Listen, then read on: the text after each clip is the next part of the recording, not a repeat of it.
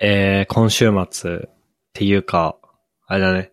このエピソードが配信されてる頃にはもう北海道に帰ってます。MK です。お、帰るんすか帰りますよ。ちょっと、事前に言ってもらわないと。あれ、はいなんかそ、そんな話をした気がしてきたうな。ん。そうそうそう。 はい。あの、久しぶりにベースブレッドを注文してみたんですけど、メープル味だけ買ってみたら、メープル味がめちゃめちゃ美味しくなっててびっくりしました。トシです。おー、そうなんだ。なんかね、全然パサつかないパンになってた。えー、品種改良を重ねてるんだね。うん。なんか、それこそ、あれですよ。ベースブレッド買うと段ボールの中にさ、うん、なんかチラシ入ってるじゃん。うん。チラシというか、ペーパーというか。なんか、ベースブレッド年表みたいなのついてて、うん。今年のトピックス、新商品発売とかが並ぶ中、トピックスとして、あそのメープル味、シナモン味の、なんか、食感改良みたいなのが出るぐらい、自信持ってやってるらしえー、なんか最近さ、コンビニで、あのい。、そう、売ってるのを、一個バラ売りしてるよね。売ってる売ってる。会社すごいね行くと、たまに忙しそうにしてる人が、ベースブレッドかじりながら、ズームとか出てるから、おおー、ー。人気あるんだなーと思って見てる。すごいね。 1億個売り上げたらしいですよ。もうすごいね。もうじゃあすごい国よね民、国民が一回は食べた計算になる。一人当たり1個以上食ってること、1個を食ってることになるのか。うん、すごいね。すごい。はい。そうだね。そういえば、北海道帰るときは示し合わせて一緒に帰ろうって話をしてた気がするんだけど、 うん。でも今回あれなんだよな。あのね、姉の帰国とぶつけた感じだから、ね。あー、なるほど。だから、じゃあ家族だの、あれだったら、そうそうそなんかていう僕、僕と一緒にどっかに行くみたいなのはできなさそうだね。う。そう、っていう言い訳をしておきます。はい。なんかあの、しあのー、ポッドキャストさ、うん。まあ、あんままだあれだけど、収益化をより頑張っていこうみたいなありましたね。感じで、あそういえばなんか、あの、兼業申請みたいなの出した方がいいのかなと思って、会社でう。ん。で、一応出しといたのね。うん。そしたら、なんか、まあ大体こういう兼業申請みたいなやつって、こう、社内のなんかの申請のシステムに、まあ爆落とかかなうん。爆落とかジョブ感とか、そういう系のやつで申請を上げて、なんかこう、このルールに違反してないことを確認し、上司と面談し、上司がコメントする。で、人事の人が承認して、どの子の、みたいな流れだ、あるね。流れなんだけ ど、その上司のコメントがめっちゃ良かった。なんか、うん。内容なんか見たけど、超褒められてて、そいいっすねってなった。 う。もうまあ別に機密情報とかじゃないから、そのまま読み上げると、内容、口頭、確認済みで問題ありません。すでに趣味の範囲で進めていたことで、これ自体が本人のスキルアップにもなっており、また、これを通じて学んだ技術的な内容を業務へもフィードバックされており、そういう点でもプラスです。えー今回はこれが収益化される可能性があるとのことで、兼業申請を上げてくださっているものとなりますっていうふうに書いてくれてて。あ、すげえと思って。なんか、あ、ちゃんと見てくれてんだな、みたいな。っいいね。ていうふうにちょっと感動しました。いいっすね。あともう一個、衝撃的な事実が判明したんだけど、うん。僕が今使ってるこのマイク、うん。えっ、とね、手話のベータ、うーんと、57A ってやつなんだけど、あ、57の方か。これ、 今サウンドクラウド見たらさ、うん。楽器用って書いててさ、うん。あ、サウンドクラウドじゃない、サウンドハウス。うん。あれって思って。で、同じ商品ページのなんかバリエーションみたいなところに、ベータ 58A ボーカル用って書いてて、うん。多分僕買うやつ間違えたんだなと思って。あ、一般に58、あの、58A だか58なんだか、みたいなのが、なんか、で、あれじゃん一般に有名な SM58 じゃない SM58 もだけど、ベータうん。も、ベーあタそうなんだ58ってあれだよね。ハンドマイクみたいな形のやつだよね。そうそうそうそうそうそあれ、あれもごっぱちとか言われてんだけど、そっちの方がなんか配信者とかの入門キットとしてよく使われてるイメージがあったから、あうん57買ったんだって思って、う。もう2年ぐらい前じゃん買ったの。そうだね。で僕自信満々にベータ 57A を買いましたみたいな風に言ってたと思うんだけど。あれって思って。いやなんか、最初買おうとしてたのが、ベータ 87A なのね。うん。うん。ベータ 87A っていうのが、これはボーカル用コンデンサーマイクって書いてんだけど、うん。えっと、なんて言えばいいんだろうな。あの、ダイナミックマイクみたいな形をしたコンデンサーマイクで、めっちゃ音を拾う範囲が狭いのさ。うん。で、これ、リビルドの宮川さんが使ってるやつなんだけど、あの、相当静かな環境じゃないと多分きついの。うん。だから、じゃあ、じゃあやっぱダイナミックマイクでいいや、つって、87A に対して 57A って感じで多分何も考えずに買ったんだと思うんだよね。うん。でも、 あの、87A はボーカル用でいいんだけど、うん。 57A は楽器用だったっていう悲し話、い。でも、なんか楽器用とボーカル用何が違うんだろうね。あの、周波数特性があー。違うんじゃいないその、まあ、気づかずにやってる 2年ぐらいやってたぐらいだから、うん。そんなクリティカルな違いはないんだろうけど、まあ、ね。 こう、なんか違うんじゃないですか拾いやすい音とか。あとはあれじゃないその、まあ、なんだっけ、ポップノイズとかってあるじゃん。うん。ポップノイズとか、あと、えっと、なんて言うんだっけ。視察音ちょうど僕、視察音って言った、し、しって言った瞬間にちょっとなんか、こ作業というか、あの、空気が抜けて音が出るようなう、発そうそ生うそうそう。で、ポップノイズは、パピプペポうん。破って裂言っ音た。時の破裂音なんだけど、ただそういうのを、多分ボーカル用とかのマイクだったら、なんかそういうのを、あの、弾くじゃないけど、軽減するようなハードウェア的な仕組みが多分あると思うんだよ。うん。もちろんソフトウェア的に僕がポストプロダクションでやってるんだけど、そもそもマイクがそういう、なんつうの、そういうのを通さない形をしているとかね。うんうんきっとあると思ってて。で、まあ当然楽器用だからさ、これは。うん。うん。多分ドラムセットとか、アコースティックギターとかの前に置いて、音を取るやつだと思うの、これは。本当は。うん。だからそういう対策をしてないと思うんだよ、マイクに。うん。で、確かに編集してて、なんかトッシーとかフックに比べて、やたら僕のポップノイズとか、ポップノイズはそんなことないけど、視察音うん。目立つなとは思ってたんだけど、うん。いや、そういうことだったのかなって思うと。今こ、の、このうん。手話のページ見てるけど、その5、58と57の違いうん。のところで、カートリッジ多分中のマイクの、なんだっけ。その、音を拾う部分の設計は同じらしいんだけど、グリルが違うだろう、だって書いてあって、まあ、見ての通り形が違うからそうなんだと思うんだけど。この 57A と 58A の比較っていう、なんか FAQ のページ見てる今。あ、そうそうそう。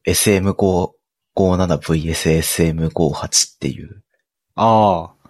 なんか、僕僕が見たのはベータ 57A と 58A の比較なんだけど。えこっち見てた。Q&A の方見てた。まあでも多分、SM もベータも同じなんじゃない多分ね。そのグリルの先っちょ。うん。こう全体が、マイク全体が、こうグリル、あの、金具というか、金属のフレームで覆われてて、より、その、空気が当たるのを、当たった時に、マイク自体にその空気の圧がいかないようになってたり、っていう設計がなされてるよ、的なことが書いてある。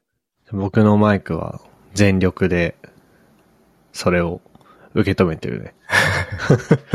あれは、あのー、Amazon とかで3個で400円とかで売ってる黒いスポンジ被せて使う。ああ、一応ね、あそれでもなるのかなベータ 58A もスポンジ売ってたから被せてんだよね。公式のやつ。うんまあでもそれも多分用途が違うんだろうね。うん。どうしようかな。もう2年使ったし買い替えようかな。っていうことに気づきました。おう楽器を始める。あアコギやってたから、アコギの収録をする。うん収録するほどよ真剣にはやってないけど ね。なんか、あれじゃんポッドキャスト用マイクが出たじゃん。だいぶ前だけど。手話 MV7。 MV7。なんか見た記憶があるなこれ、なんか、天井から釣ってほしいんだろうな。天井というか、その釣ってほしいんだろうなっていう感じの形のマイク。あの、マイクアームで吊るすか、スタンドにキュルキュル刺すか、どっちかのやつね。そうそうそう。まあ、これもいいんだけど、僕の机がね、あんまりアームとかに優しくないんだよね。厚み的な話。それとも。いや、厚みとかは全然いいんだけど、なんかさ、なんて言えばいいんだろう。横につけらんないの。あー、なるほど。な、なんて言えばいいんだろうな。机の足が、こう、机の天板からビョンって生えてるんじゃなくて、ロ、ロの、ロの字型についてる。カタカナのロの字型。うん。だから、横に何かをつけれないのよ。うん。挟み込む系のクランプを。で、後ろにつけるってなったら、まあじゃあ壁と、壁との兼ね合いとかあるしさ。そうやね。で、手前につけたらまあもちろん多分邪魔だし。そうやね。トッシーは、そのマイクアームはどこにつけてんの後ろマイクアームはデスクの横っちょにつけてるけだよど、ね。多分、あの、奥につけても、このブルーのやつは大丈夫そう。ああ、そう。任意にその角度を変えられるから、基部の部分である程度角度とか調節できて、その上にジョイントがついてるから、まあ向きもある程度変えられそうではある。なるほどねう。ん。じゃあ意外といけるかな。意外といけるかも。まあ、あとはそんなところで、えーっと。 トッシー話題あります話題ね、話題ないんですよね。そうだよね。いや、なんか、まあ、話題ないってことはもちろん知ってるんだけどさ、 うん。収録前に何話すっていう話をしてるから。うん。でもこのまま、こう、切れ目なく僕が話し続けたらさ、うん。こう、リスナー的に、いや、こいつ、ちょっとトッシーに話題触れよ、み たいな。風になるかもなと思って、こう、儀式として。まあ、ちょっと最近気になってるものを紹介すると、はいはいはいはい。トラックボール付きキーボードっていう、え何を言ってんだこいつはみたいな話 だ、ことを思ったと思うんだけどー、。との、あれみたいな感じで真ん中についてん のああ、そう。そういうのとか、あと、キーボードをさ、左右に分ける文明があるの知ってる知ってる。 まあ分割式キーボードって言われるタイプの、その、キーボードうん、が存在してるんだけど、その知らない人向けに説明すると。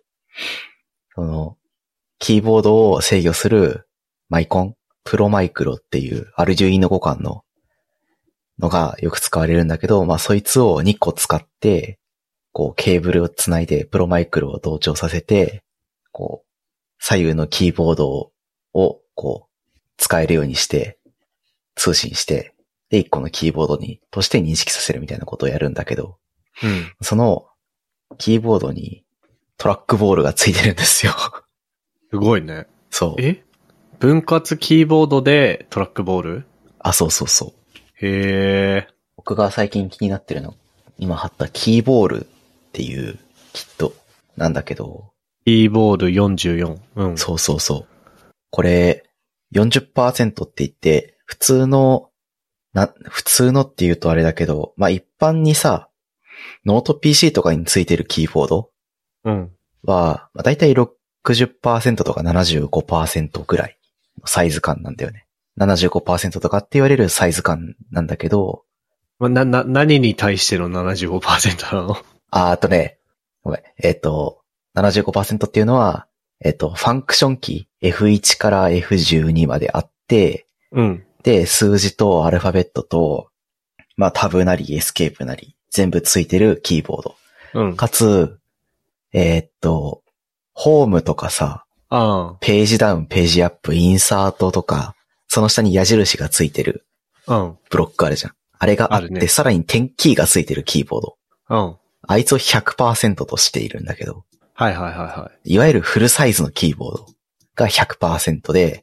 うん。まあ、それに対して75%ぐらいのキー数。ということは、フルサイズがだいたい100キーなんだけど、うん。まあ、なんで75%なんで75個キーがついてたら、まあ、75%って言われてて、で、さらにそいつから数が減って、まあ100%に対して40%、だから40個程度、うん。 4 40、えっ、とね、40個から50個ぐらいのキーボ、キーがついてたら、まあ40%って言われてるんだけど、まあその40%キーボードの、その親指部分、うん。 親指で触れる領域に、トラックボールの、そのボールを入れるデバイスがついてて、すごいねこう。キーを操作しながらト ラックボールも扱えるっていう、まあちょっと変わったキーボードへえ。がちょっと気になってるんですよね。これもなんか商品ページの写真を見てもらうのが早いね。そうだね。マジしょでうん。変態な見た目をしてるんだけど。そうね。小ノートのキーボール44っていう、あの、リンクを貼って、そこにある3枚目の写真が完成図だ、完成の写真だと思うんだ けど。すごいね、これ。すごいよね、これ ね。僕もゴールデンウィークにこれの存在を初めて知ったんだけど、まあ左右分割とか、なんか変な配列、変わった配列のキーボードとかいろいろ作って使ってきた身としても、うわ、うん変態だっていう、ちょっと褒め言葉ではあるんだけどね。変態だって思うぐらいちょっと変わったキーボードで、すごく気になってるんですよね。もともと僕トラックボールも使ってて、こういう左右分割キーボードも使ってるから、体勢というか、なんか、そういうのはある気がしているんだけど、うん。でも明らかに異質だからさ、すごい興味があるんですよね、今。すごいね、これ。あここれいつのいいところとしては、うん。その、これを制御するためのソフトウェア、ファームウェアみたいなものがあって、QMK っていう名前なんだけど、まあ、そいつのマウス操作の、なんか、設定があるんですよね。それを応用して作ってるっぽくて、おうで、なんとその、そファームウェアのそのマウス入力のところは、キーボードと、キーボードを実際に操作している時にも使えて、で、かつ併用もできたりするので、なんかキーを押しながらトラックボールを触ると、何、ページアップ、ページダウンになったりとか、 まあそういう、なるほどね。そういう使い方もできるっぽくて、本当に可能性がひろ広がるデバイスな気が。ああー、しててそそうう。か。なるほどね。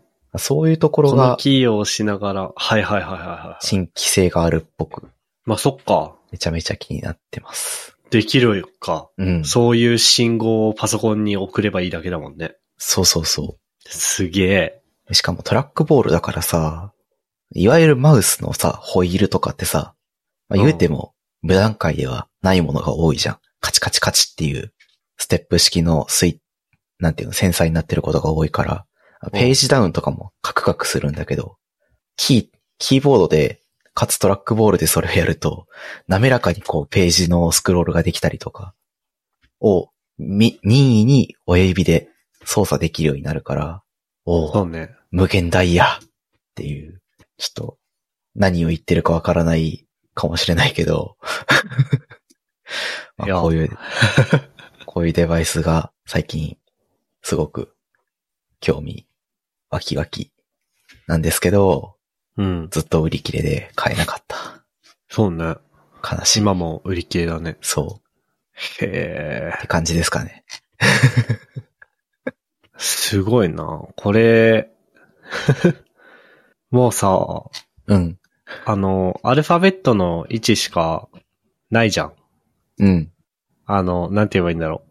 その、 コントロールキーとかの位置がもう違うじゃん。おかしな位置にありますね。うん。これは大丈夫なのこれはね、慣れ慣れだし、複数のキーを同時押しで数字を入力させたりするのが、結構メジャーになってて、この40%まあそうだよね。とか、それ以下足りのキーボードはそうなんですけど、足りないよね、今ね。足りないんで、例えば、まあこの写真のコントロールの1個ひ右側のキー、うん。 B の真下のキーを長押ししながら、Q を押すと1が入力されるとか。うん。で、今度、その右手側のトラックボールの左側、うん。 N の真下のキーを押しながら、Q を押すと、まあ、えーっと、最近実数使ってないからわかんないんだけど、1のシフト、シフトを押しながら1を押したらさ、記号を入力されるじゃん。びっくりマークかなびっくりマーク。そう。そのキーが入力されますとか、まあそういううん設定を自分で書く感じですね。あー、そっかそっ か。もうここまでキーが削られたら、うん。 JIS とか US とかいう次元じゃないもんね、これ。そうね。そそう いう意味では、なるほどね。僕にも嬉しいかもね。いや、結局自作キーボードをさ、うん。手出してみようかなって思っても、僕はあの JIS キーボード派だからさ。うんうん。で、大体自作キーボードって US キーボードばっかりじゃん。そうだね。だからなんかあんま僕には無縁だなーって思ってたんだけど、うん。このレベルまでキーを削られると、もうこれは US でもなければ JIS でもないから、そうそうそうそうそう。その今トッシーが言っていた、何このボタンを押しながら Q ボタンを押すっていうことに対して、JIS キーボードでずっとやってきてる人はびっくりマークをそこに置きたいと思うし、US キーボードの人はそこに何が来るんだろう。あ、多分、実と U- US1 は同じで2が多分違うのかな。ああ、2が違うか。2は、 2があの、JIS だと、あの、ダブルコダブールトだコーし、ト。うん。 US はアットマークじゃない。アットマーク。うん。みたいなね。まあそういうのも自分で、コニョコニョできるんで。なるほどね。いきなりここに行くのはありだね、僕は。じゃあ。そうだね。入荷したら連絡するか。MK。いやいやいや、2万5千円とか書いてるからね。 2万5千円ちょっと高いんですけどね。はいよね。まあでも、そりゃそうだよね。だってこれそんなさ、工場でたくさん量産してみたいな感じじゃないでしょ、これ。こういうのって。実はね、このキットに関して言うと多分フル工場生産だと思うんですよね。あ、そうなんだ。うん。このトラックボールを格納するパーツうん。あ 3D プリンターじゃなくて、プラスチックの射出成形機を使って成形してるっぽくて、ええでその金型を設計したりとか、確かしていたはずなんですよ。すごいね。そうそうそう。だから基板も企業に発注してるし、うん。その、基板を挟み込むプラスチックのプレート、アクリルとかでできてるプレートも、まあ、材料屋にアクリルプレート調達しに行って、レーザー加工機で加工してもらって納入してもらってるとか、してると思うんで、多分ね、 フル生産ラインができてるはず。すごいね。それ、すごいね。すごい。 本当にこのキットすごいんだよ。っへえ。て感じで、ちょっと、最近気になってる、面白デバイスの紹介でした。はい。レッツゴー自作キーボード沼。ということで、自作キーボードね。まあでもなんかさ、あの、直哉さん、伊藤直哉さん、リビルドで有名な、うん。伊藤直哉さんも最近自作キーボードにハマってるって話しててさ、うん。彼も僕と同じで自スキーボード派だったんだけど、うん。自作キーボード入門するにあたって、US に乗り換えてたね。おー、そうなんだ。すごいよね。もう20年とか、もっとかな。やってて、プログラマーやってて、うん。それで乗り換えるって。ね。直屋さん、なんかもう、財力で、沼を、なんか、爆速クロールで泳ぎ回ってる感じがする んだよ。確かに。普通の人ってこう、とりあえず、チャポチャポって片足突っ込んで、ううんん、どんなもんかなーってこう、探りに行く感はあった、あると思うんだけど、なんか直屋さん、よしで、、やってみるぞ飛っびつって。込みしてる。ボーン、ボーンジャバジャバジャバジャバおお、この沼気持ちいいな、みたいな。そういう勢いを感じて、すごい見てて面白かったな。うんすごいよね。財力のある大人が新しい趣味を始めるとこうなるんだってなって、ちょっと憧れすら覚える。はい。えい。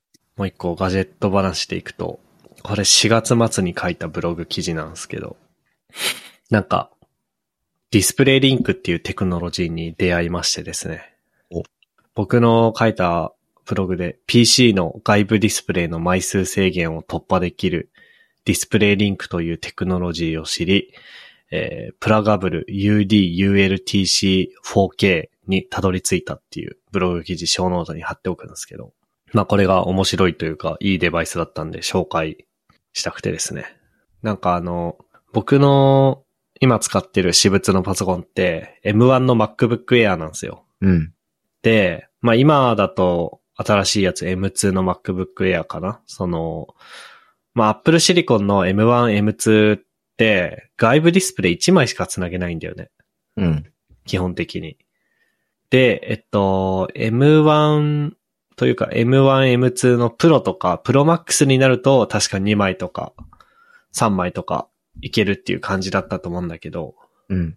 まあ1枚ちょっと足りないんだよ。足りないね。で、最近僕机のスペース省略、省せ節約のために、あの、クラムシェルモードで会社のパソコンと私物の MacBook Air 両方立てかけるみたいな風にしてて。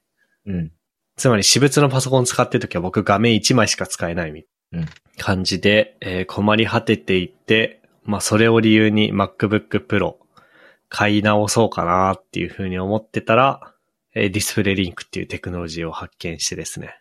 これはなんか USB 経由でディスプレイを映すことができるテクノロジーで、なんかディスプレイリンクのドライバーを、まあ Windows だったら勝手に入るし、うん。 Mac だったら自分でインストールすると、そのドライバーが仮想の GPU として振る舞ってくれて、おーあのーまあ、画面映してくれるってやつなんだけど、あの、これめっちゃ良かったです。おもろいね。ね。あのーまあ、そのなんかさ、多分 USB 経由でディスプレイ映せます。仮想 GPU として振る舞いますっていうのだけを聞くと、うん。めっちゃ重いんじゃねっていううん。感じがあるんだけど、少なくとも M1 MacBook Air で使ってる分には、全然、あのーこれによって遅くなったとかはないね。うーん。うん。あと、その、まあ僕買ったのが、もちろんあの普通の HDMI アダプターみたいな感じで、感じのやつもあるんだけど、僕はあの、なんだろう。会社のパソコンと私物のパソコンを USB-C のケーブル1本で、あの、キーボードとかマウスとかヘッドフォンとかうん。ディスプレイとか全部切り替えっていう風にしたかったから、ドッキングステーションを買ったのね。ディスプレイリンク対応の。うん。うん。で、えっと、それで会社の MacBook Pro、会社のパソコンは M1Max の MacBook Pro なんだけど、うん。その、Apple Silicon の MacBook Pro ってファンが搭載されてるんだけど、よほどのことじゃない限り回んないのね。うん。ずっと止まってんのよ。で、ディスプレイリンクをつないで、もう、ファンは回んないから、そんなに重くないんだと思う、これは。ちょ、インテル Mac で動かすと何が起こるかわかんないけど。やってみたくなるなう。ん。いや、めちゃくちゃいいですよ、これ。あの、理論上は多分、無限に増やせんじゃないかな、ディスプレイを。へえ。もちろん、めっちゃ増やせば、あの、まあ、それだけ。スペックがうんあれになると思うけど。ああ、あれか。これをたくさんつなげて、あ書いてある、この技術、なんだっけ組み込み技術ラボさんのプロ記事にある通り、空港のマルチディスプレイシステムとか、こういう技術でやってたりするんだね。あー、なるほどね。あの、飛行機の発着案内とかね。そうそうそう。なるほどね。確かになそういう需要があるんみだた。いな。これ、い良さそうだな。普通うに。ん。仕事するとかだ Apple Silicon とうん。全然使えそう。 Apple Silicon の Mac 持ってんの持ってない。なるほどね。もしかすると、そう。インテル Mac に関しては、インテル Mac ってやたらディスプレイ周りで変なことするとすげえ重くなるから、うん。なんか素直にハードウェアに搭載の仮想じゃない物理 GPU に描画させた方がいいかもしれん。そうだね。なんか、フル HD 以上の解像度のディスプレイつなげるだけでもさ、うん。とんでもなく負荷かかるじゃん。ね。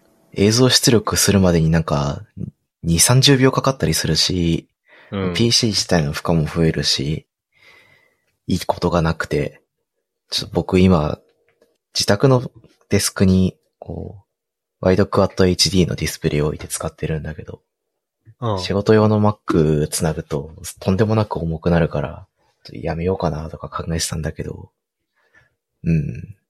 まあ確かにこれをやってもそこは解決しなさそうだなぁと、ちょっと、インテル Mac に関しては思なんかう。、でも、うん。いあのね、4K のディスプレイつったよね、年。や、だワイドカット HD かな。ああ、そっか。あ、それそのまま繋いでるそう、そのまま、それそのまま繋いでるっていうか、その疑似解像度にしてる疑似解像度は、にしていて、かつ、なんか、うん。多分、ワイドクワット HD の解像度と同じになっているはず。なんかさ、MacOS ってさ、あれじゃん。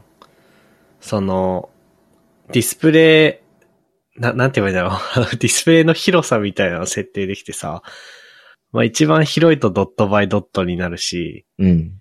あの、ディスプレイ上で言う、んソフトウェア的な1ピクセルをディスプレイの4ピクセルを使って描画するみたいなこともできるじゃん。できるね。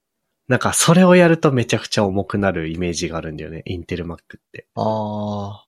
だからさ、なんか、よくさ、みんな 4K のディスプレイを買って、でも、うん。フル HD 相当で表示みたいなことやったりするじゃん。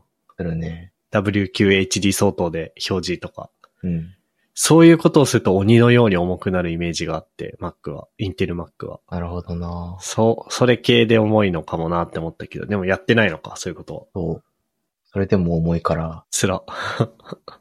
でもね、それでも重いのは、もうなんか、ドッカーつけて、Ruby マイン複数動かして、とか、平気で常時やってるからな気がしてきた。うん。まあ、重いの自体は、あの、原因を分解してやらなきゃいけないかもな。けど、映像出力が遅いのはちょっと辛い。辛いよね。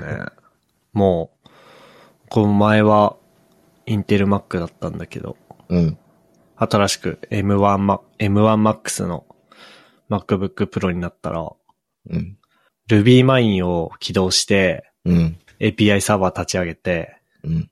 WebStorm で、あの、フロントエンドのやつ、うん。また立ち上げて、で、別で、まあちょっと、もう一個作ってるフロントエンドのやつがあるから、WebStorm をもう一個立ち上げた上で、うん。えっと、ギャザーっていうバーチャルオフィスツールうん。で音声通話してても平気で、Chrome でバカスカタブ開いて、で、画面共有してペアプロしてても平気。羨ましい。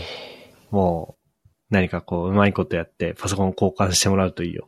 そろそろ、今の業務用、仕事用の PC にリプレイスして2年が経つから、うち確か2年が、その最低限使っておらないと、うん。リプレイスしませんみたいな宣言があったと思うんだけど、それが確か2年だったから、そろそろいけるはず。なるほどね。だから、やろうかな。なんか、僕もパソコンがさ、本当は1月だか2月だかでうん。交換されるって聞いてたんだけど、うん。それ聞いたらなんか、されないっていう風になって、うーん。ええって思って。えでも絶対もう嫌だったのね、インテル Mac で仕事するのが。うん。だから、あの、ちょうどあのチームのインターンの人が、メンターやってて僕が。うん。で、彼らは Apple シリコンだから、いや、インターンのメンタリングをするのに、こう、彼らと同じ環境じゃないと、こう、うまく指導できないから、みたいな風に言って交換してもらった。言いようではあるけど、まあ、大事。いや、でも本当にね、本当になんか、いや、なんか多分ね、でも僕のパソコンの使い方も多分変なんだろうね。なんかみんなそんな重くないって言ってる人もいるのさ。うん。まあ、重くて仕事にならんって言ってる人もいるけど、重くないって言ってる人もいて、そう。多分僕が変な可能性はあるんだけど、まあうん。別にそれに合わせる義理はないので、 ぼ僕に合わせてもらいたいのでっていう。ね、なんでこの話になったああ、そうそうそうそう。で、話戻すと、なんか、で、ディスプレイリンク面白いのが、ディスプレイリンクっていうテクノロジー自体は、どっか別の会社が作ってて、うん。まあドライバーとかもその会社が開発して、で、ディスプレイリンクという技術そのものと、あと、な、なんだろうね、それを埋め込んだチップセットうん。を売ってるだけで、で、実際に僕らエンドユーザーが使う、えっと、まあ、HDMI のアダプターとかドッキングステーションとかは、各メーカーが作って販売するっていう感じなんだよね。うん。で、僕が買ったのはプラガブルっていう会社の、えー、型番がパッと出てこない。UD-ULTC4K ってやつで。これはなんかこう、なんだろうな。文庫本よりちょっと大きいぐらいのサイズのやつに、LAN ケーブルとか USB とか、音声とか、あとは HDMI2 個と、あ、3個か。HDMI3 個とディスプレイポート3個がついてて、うん。まあ、あの、片方ずつしか使えないんだけどね。その、うん。ディスプレイ1は HDMI、ディスプレイ2はディスプレイポートみたいな感じでできるっていうだけで、6個全部つなげるわけではないんだけど、うん。それとあと SD カード挿すところがあるな。今気づいたけど。すげえ。を、あのー買って、使ってて、これは 4K いけるんだけど、あの、注意が必要なのは、多分ディスプレイリンクというテクノロジー自体にもバージョンがいくつかあって、うん。どのバージョンのディスプレイリンクのチップセットを使ってるかによって、まあ、4K 出せませんとか、4K 出せても 30Hz までですとかはあるんで、うん。うん。まあ、その辺はよく気になる方はご説明を読んで、ご検討くださいっていう感じですかね。なるほどね。結構いいお値段するね。まあ、テクノロジーを考えたらそれぐらいが妥当か。うん。僕が買ったやつは36,980円したんだけど、 まあそもそも画面を一つしか繋げないのが嫌で、うん。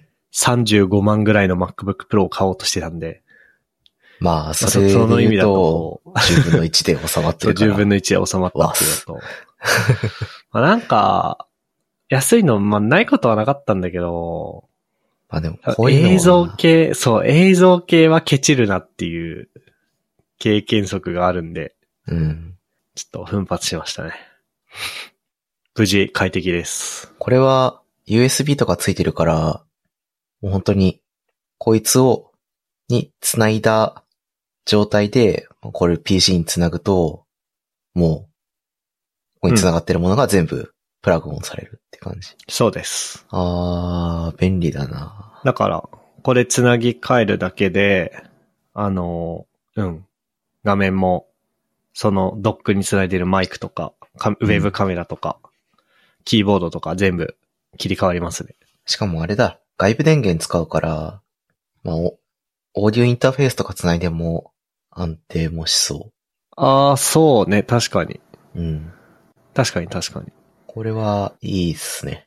ちょっとオーディオインターフェースは僕トラウマがあるから今は Mac に直接挿して るけど。そう。でも確かに電源ちゃんと別で取ってるからいけんのかなこれに挿しても。ってちょっと思った。それを全部ディスプレイリンクの、なんか、回路用に使ってたら不安定になるかもしんないけど。いやー、まあでもこんだけ、あ、で、ウェブカメラもちゃんとこれに挿して動いてるから。ああ、じゃあ問題なさそうやな。うん。いや、なかなかいい買い物でしたよ。ちゃんと動いてくれてるし。うん。